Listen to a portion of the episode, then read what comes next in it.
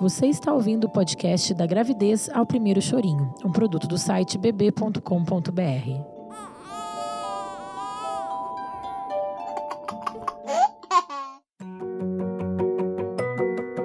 Semana 16 da gravidez. Os órgãos formados.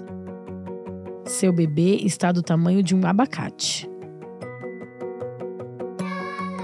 Seu bebê na água aquecida da bolsa, seu futuro bebê está se divertindo. Ele dá graciosas cambalhotas, embora você não perceba esses movimentos até pela 18ª ou 20 semana de gravidez.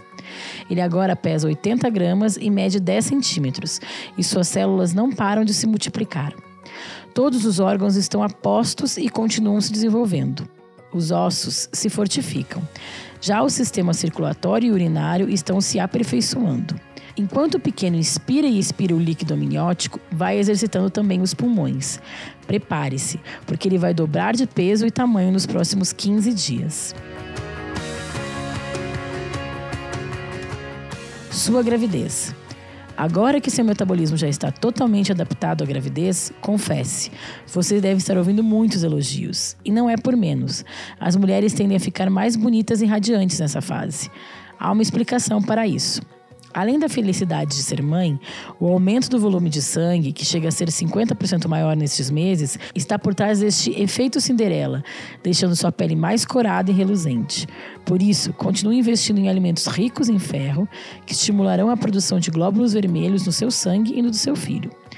Outro nutriente que não pode faltar na sua dieta é o zinco, que mantém seu sistema imunológico e o do futuro bebê funcionando a mil. Não se esqueça de se alimentar com calma, pois sua digestão está mais demorada.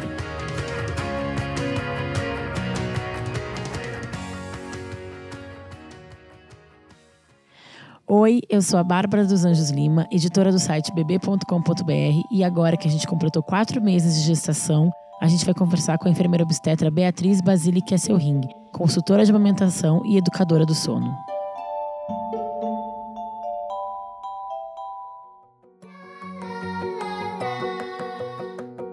Chegamos aqui no quarto mês da gestação e aí eu acho que é interessante a gente falar, aproveitar com a Beatriz para a gente conversar sobre como chamar o companheiro ou companheira, o parceiro nessa jornada para participar dessa gestação. E a pessoa, o seu marido, o companheiro, esposa, enfim, que não tá sentindo o corpo mudar, não tem essa presença tão forte como a mãe que já sente o bebê mexer, já sentiu enjoo, já viu que já ganhou até alguns quilos.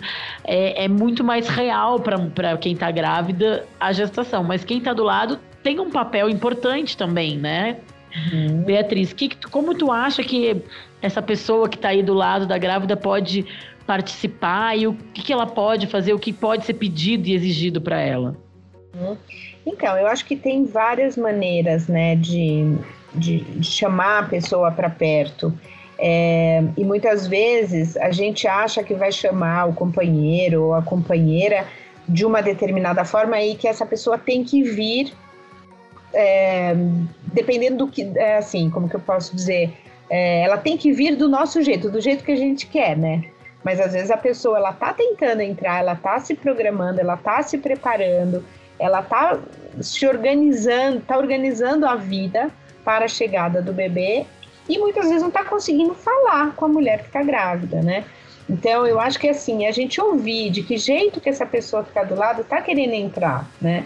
Tá tentando entrar e não tá conseguindo. Então, eu acho que é respeitar primeiro a maneira uh, do outro ser, é, de quem tá do lado como parceiro.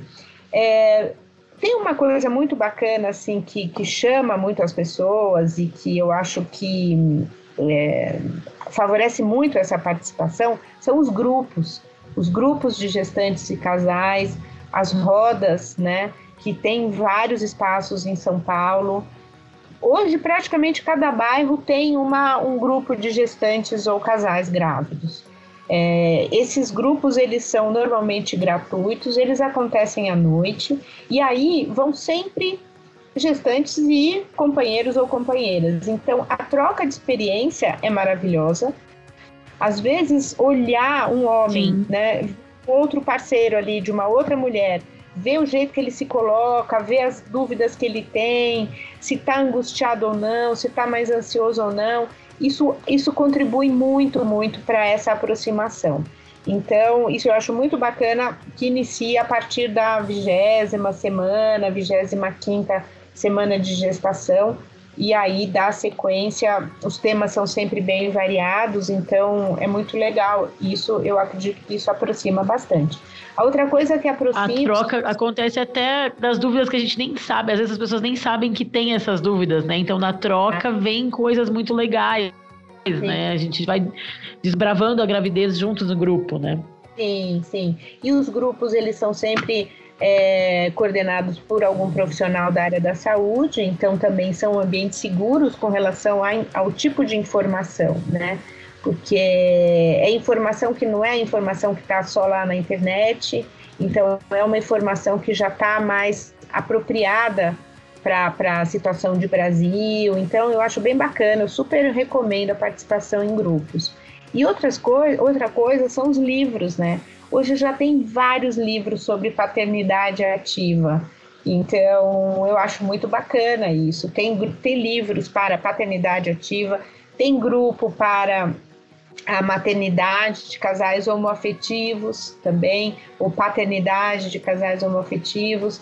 Já tem algumas coisas aí surgindo que também contribuem bastante para esclarecer e para mobilizar, né? Quem está do lado a, estar na gravidez e tal. Sim. Muito, muito legal. E uma outra coisa que eu acho interessante é também perceber como aquela pessoa que está do teu lado está tentando de alguma forma ajudar. Nem sempre como tu falou no começo, nem sempre como a gente tem a expectativa, ou a, a grávida, às vezes quer que Ai, vem aqui, põe a mão na barriga, mas a, a pessoa do lado não está nem sentindo aquele bebê mexer do lado de fora, mas às vezes está é, organizando a vida, a casa para o bebê chegar, fazendo organização financeira ou quarto, enfim, fazendo coisas que estão ao alcance de uma forma mais prática e nem sempre nessa forma romantizada que a gente que a grávida pode esperar, mas tentar entender e valorizar essa forma, né, que a pessoa está participando do jeito que consegue. Exato, exato. É do jeito que consegue, não do jeito que ensinaram. Ah, não, todo, toda pessoa tem que passar a mão na barriga e dar bom dia, boa tarde, boa noite para o bebê. Se isso entra no automático e fica algo forçado e que, não, e que soa falso, para que fazer, né? Para que cumprir uma tabela de algo que não faz sentido? Então, é, eu acho que nada como conversar, né? É o que você falou, às vezes a participação vem de outra forma muito mais verdadeira, muito mais honesta.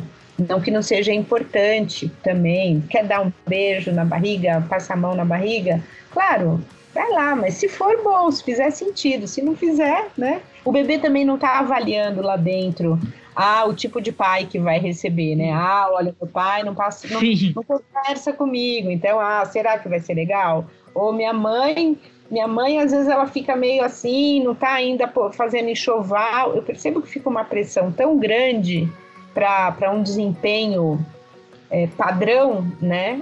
E não é por aí. Então, não, não, tem nenhuma avaliação do bebê. Se você não tiver o carrinho, não tiver o quarto, não tiver o berço, tá, tá tudo certo, né? Aquele bebê só precisa. Cada, cada família vai encontrando o seu caminho, né? Acho que isso é o mais importante. Exato.